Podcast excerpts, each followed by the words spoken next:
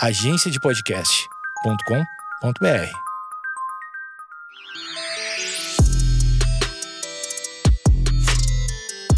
Olá, está começando mais um Vaginaria Vaginaria Podcast. Podcast. Aqui você encontra conteúdo para libertar, acolher e divertir mulheres. Eu acho que eu ainda sou a feminiza. E eu sou a Amanda Mendonça. E no episódio de hoje, a gente convidou a Yasmin Moraes, nossa querida, para falar sobre feminilidade, que é um tema que vocês pedem muito, mas pedem muito de um jeito perguntando sobre foto de biquíni. Uhum. Ah, foto de biquíni. Como pode, se fosse não só pode? isso. Tem nada a ver com isso, mas tem tudo a ver com isso. Então a gente chamou ela aqui pra dizer o quanto a feminilidade é algo muito maior do que a gente costuma resumir num pode ou não pode foto de biquíni no Instagram. E é isso, a gente tá aqui só pra escutar a belíssima Yasmin Moraes. Conheçam ela também.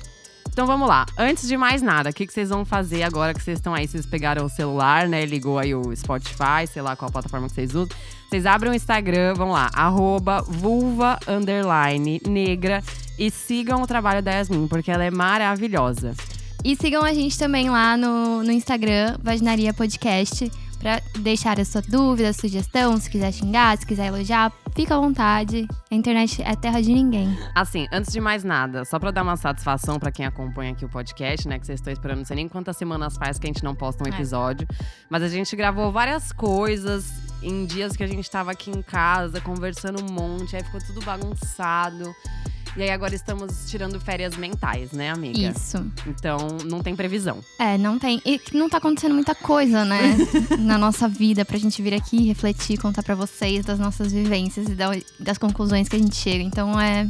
É isso. Exatamente. As, as coisas que estão acontecendo, os processos que estão acontecendo ainda estão em andamento. É, A em gente vai chegar, construção. a gente vai chegar com uma conclusão aqui em algum momento, tá? Então, enquanto isso, enquanto tiramos nossas férias mentais, ouçam a Yasmin, que é a voz da sabedoria.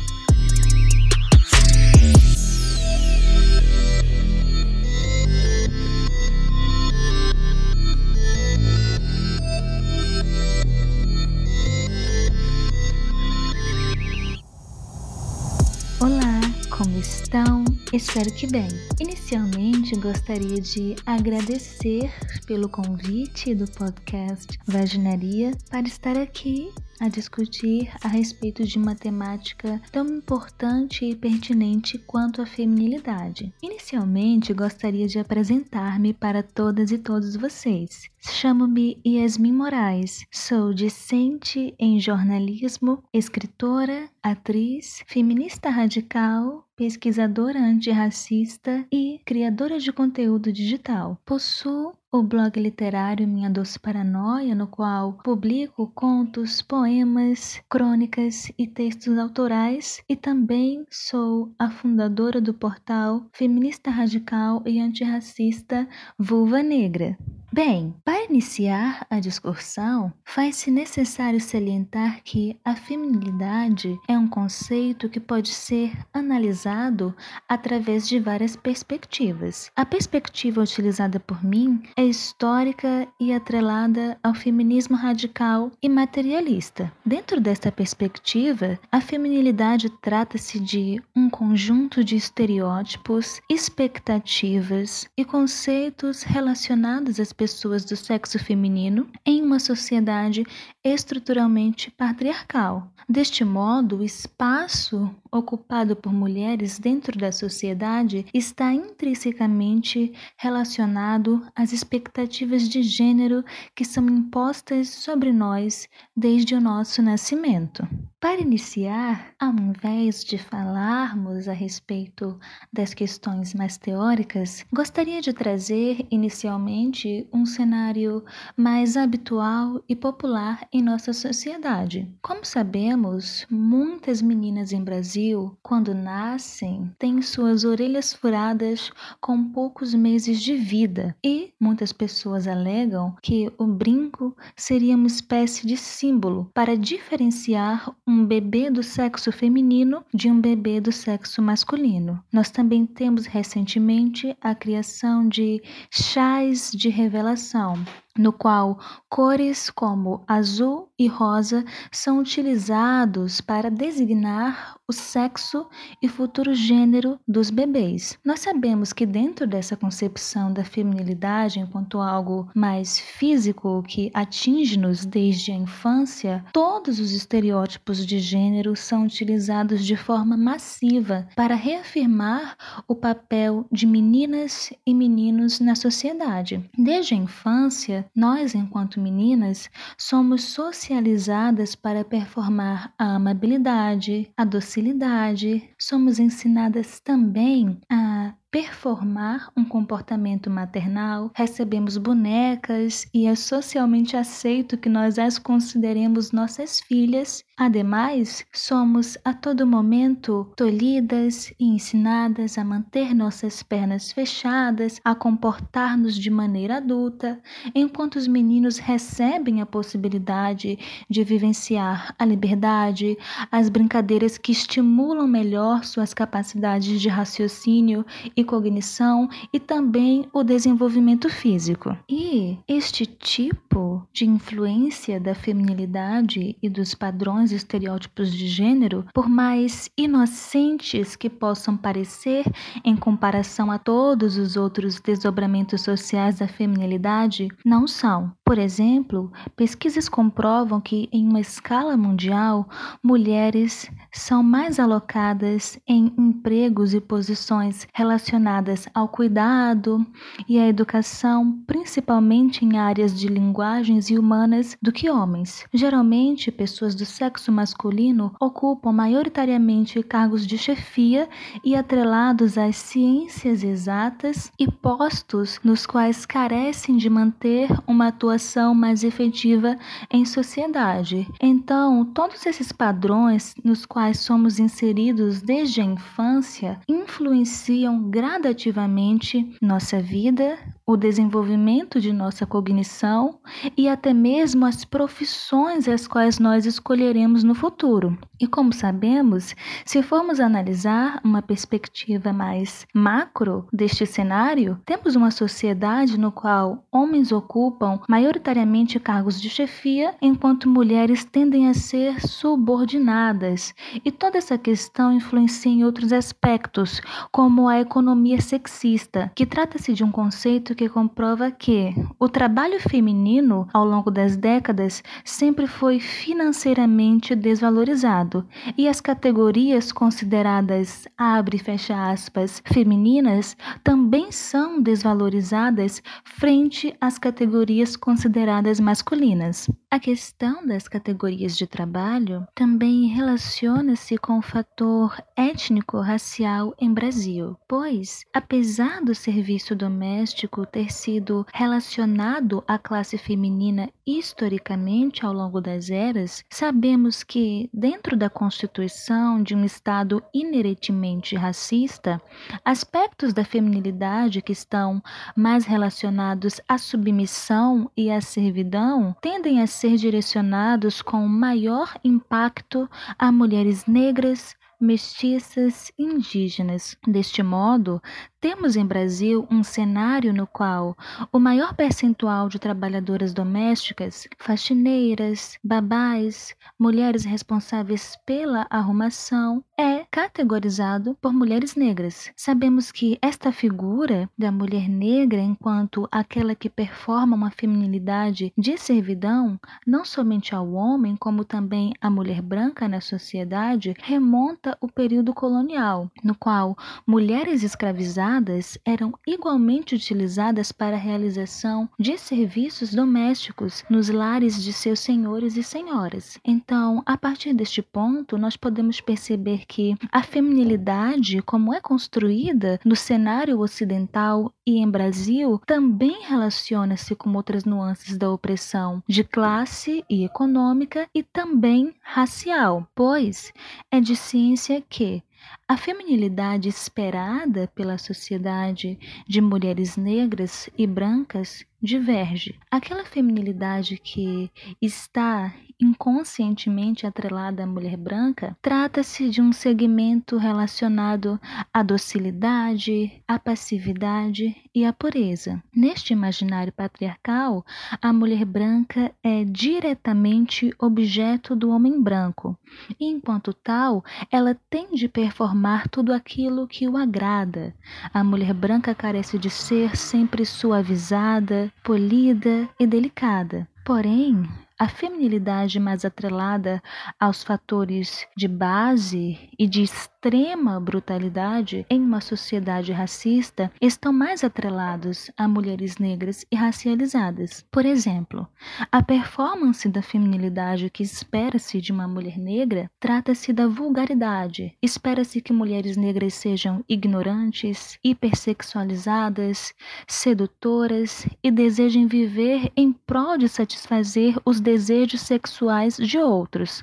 Dentro dessas concepções, nós podemos perceber perceber essas diferenças de forma gritante dentro de comunidades negras e comunidades mistas. Outro aspecto da feminilidade, o qual é extremamente difundido não apenas pela cultura, mas também pela mídia e por nossas vivências sociais, trata-se da romantização dos relacionamentos nos quais mulheres estão inseridas. Desde a nossa infância, a sociedade e a indústria cultural nos ensina a buscar por um homem ideal, geralmente aquele homem atrelado à figura de um príncipe ou de um homem superior. E para que consigamos seduzir este homem, carecemos de desfazer-nos de nós mesmas ao máximo. A mulher carece de performar uma determinada pureza ou uma determinada fraqueza para atingir aquele ideal, pois nós sabemos que dentro das perspectivas sociais nas quais estamos inseridas, uma mulher que representa a força, uma mulher que representa a vivacidade, não é atraente para um homem, pois da maneira que essas relações sociais são estabelecidas, a mulher tem de estar disponível para ser manipulada e ter os comportamentos modificados pelo homem. E por essa questão, diversas mulheres ao redor do mundo, e principalmente em Brasil, acabam sendo inseridas em relacionamentos abusivos dos quais não conseguem sair, pois, enquanto uma parcela da população pensa que a feminilidade trata-se somente de maquiagens ou roupas ou performances, não percebe que esses aspectos da feminilidade iniciam, de fato, através de um viés psicológico. Enquanto mulheres, temos o nosso psicológico fragilizado desde a infância, para que nós de fato acreditemos nesta dependência do sexo masculino. Deste modo, em relacionamentos, espera-se que a mulher sempre seja a parte frágil e também a parte equivocada pois uma das maiores artimanhas da sociedade patriarcal e dos homens em geral é fazer com que mulheres desacreditem de seu próprio potencial e de sua percepção da realidade. Todas nós conhecemos o mito da ex-namorada louca, aquele que é sempre utilizado por homens para ocultar o discurso de mulheres. E por que este discurso faz tanto sucesso entre nós? Pois um dos aspectos da feminilidade, trata-se da rivalidade feminina. Então, todas nós somos ensinadas a nunca crer em outras mulheres. Dentro desta ótica, todas as outras mulheres são inimigas e todas estão tentando roubar o nosso objeto de ascensão na sociedade, que neste caso trata-se de um homem. Por conta desta constituição social que é iniciada em nossa instância psicológica, todas nós tendemos a desacreditar aceitar mulheres e a hipervalorizar a presença de homens, pois a questão da rivalidade feminina não limita-se somente ao âmbito das relações sociais. Mulheres tendem a crer menos em mulheres, mulheres tendem a buscar menos por mulheres, mulheres tendem a indicar menos mulheres. E como podemos perceber, todo esse regime corrobora para a perpetuação da sociedade patriarcal, pois enquanto homens são ensinados, e isso enquanto masculinidade, a sempre apoiarem-se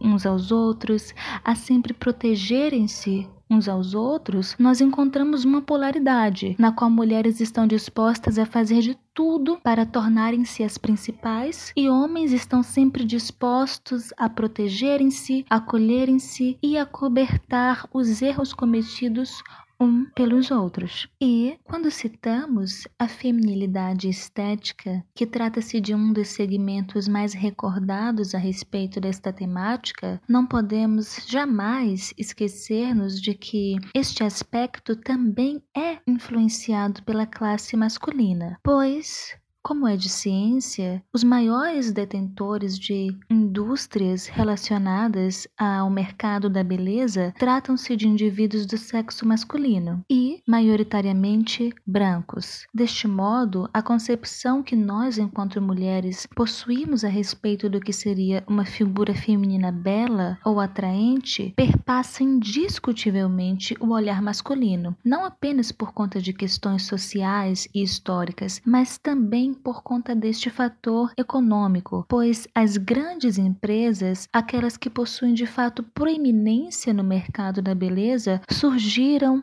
maioritariamente a partir de um olhar masculino. E dentro desse aspecto, há também outras questões problemáticas, como a cultura do estupro, a cultura da pedofilia, a exploração sexual de mulheres e meninas e também a indústria pornográfica. Pois, como é de ciência, em relação à feminilidade estética, não espera-se somente que mulheres vistam-se ou calcem-se de determinada maneira. Espera-se também algo relativo ao âmbito sexual. Espera-se que mulheres transem de determinada maneira e possuam corpos que estão relacionados à cultura pornificada que possuímos neste país. Pois, como sabemos, o Brasil trata-se de um dos maiores consumidores de pornografia no mundo e, obviamente, o olhar pornográfico sobre a mulher também influencia essas relações sociais e a forma como somos concebidas na cultura e na sociedade. E isto influencia diretamente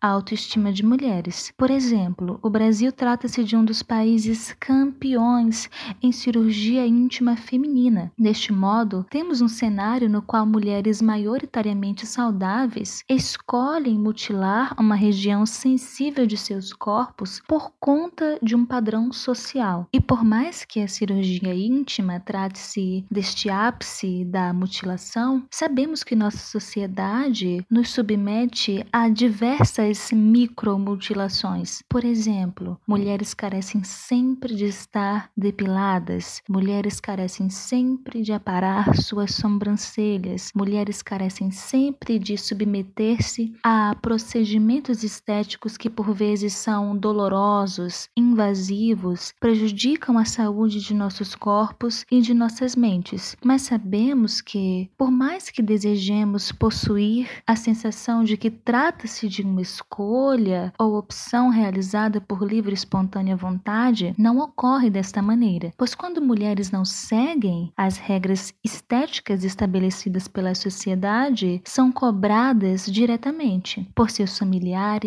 por seus patrões, pelos homens e pessoas com as quais se relacionam e sucessivamente. Deste modo, percebemos que a feminilidade não trata-se de uma escolha ou uma performance da qual possamos simplesmente abdicar, mas sim de todo um sistema que, juntamente ao gênero, é imposto sobre a mulher na sociedade patriarcal. Porém, faz-se necessário salientar que a feminilidade não trata-se de uma categoria estanque. A feminilidade a qual vivenciamos no contexto pós-colonial, não apenas em Brasil, mas em todo o mundo, é oriunda do modelo de feminilidade europeu burguês. É interessante que nós venhamos a salientar esta questão, pois no escopo de diversas culturas, comunidades comunidades e países há especificações divergentes a respeito dos papéis femininos ou daquilo que de fato representa uma feminilidade para aquele povo específico. Porém, em um contexto global e pós-colonial, a feminilidade que é imposta maioritariamente às mulheres enquanto uma ferramenta de opressão, trata-se da feminilidade que é oriunda de um modelo europeu. E a partir disso, podemos perceber o quão limitante é esta categoria, pois anterior a todo esse processo de homogeneização para a dominação de mulheres, o ser mulher enquanto um papel social variava de cultura para cultura e possuía suas próprias especificidades. Porém, após a implementação sistemática deste modelo patriarcal no mundo vigente, nós sabemos que existe uma série de estereótipos e características homogêneas